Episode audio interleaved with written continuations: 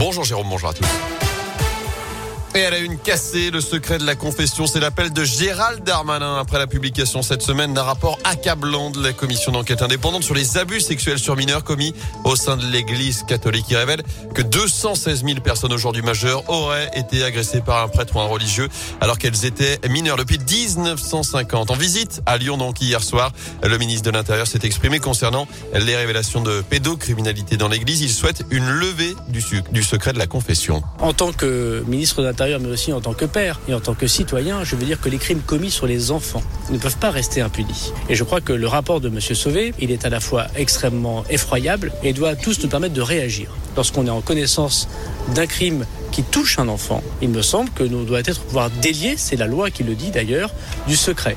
Et donc j'invite évidemment tous ceux qui sont en connaissance euh, des actes de pédophilie, des actes d'atteinte forte et grave à des enfants, de pouvoir le faire, qu'ils soient religieux, qu'ils ne soient pas religieux. Gérald Darmanin qui rencontrera mardi prochain Monseigneur Moulin Beaufort, le patron des évêques de France, qui avait estimé cette semaine que le secret de la confession était, je cite, plus fort que les lois de la République. Dans l'actu près de chez nous, six mois ferme pour un employé communal qui était venu au travail avec un pistolet à la ceinture. Il avait été interpellé en septembre dernier à Bozac, en Haute-Loire. L'expertise psychiatrique n'a décelé aucune pathologie d'après le progrès pour le parquet. Il avait donc pleinement conscience de ses actes.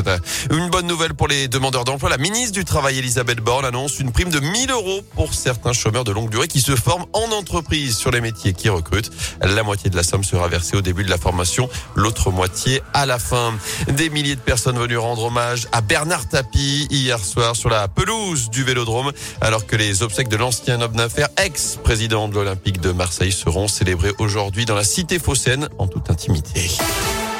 En foot, des Bleus renversants menés 2-0 à la mi-temps. L'équipe de France a parfaitement réagi pour finalement s'imposer 3-2 face à la Belgique hier soir en demi-finale de la Ligue des Nations. Début de signé Benzema, Mbappé sur penalty et Théo Hernandez. Les hommes de Didier Deschamps affronteront l'Espagne en finale dimanche. Enfin, à suivre également ce week-end le défi fou des footballeurs de Roche-Taillé. Le petit club de Saint-Etienne participe à la troisième édition du Vrai Foot Day, une initiative du magazine spécialisé SoFoot qui vise à mettre en valeur le foot amateur durant tout le week-end. Et à Roche-Taillé, donc, on s'est lancé un défi auquel vous pouvez d'ailleurs tous participer. Il est baptisé les 24 heures de Roche-Taillé. Ça débute ce soir. Ça se passera autour du stade de foot.